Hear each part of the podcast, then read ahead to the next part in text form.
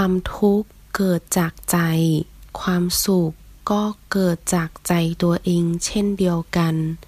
痛苦来自于内心幸福也是一样来自于自己的内心ความทุกข์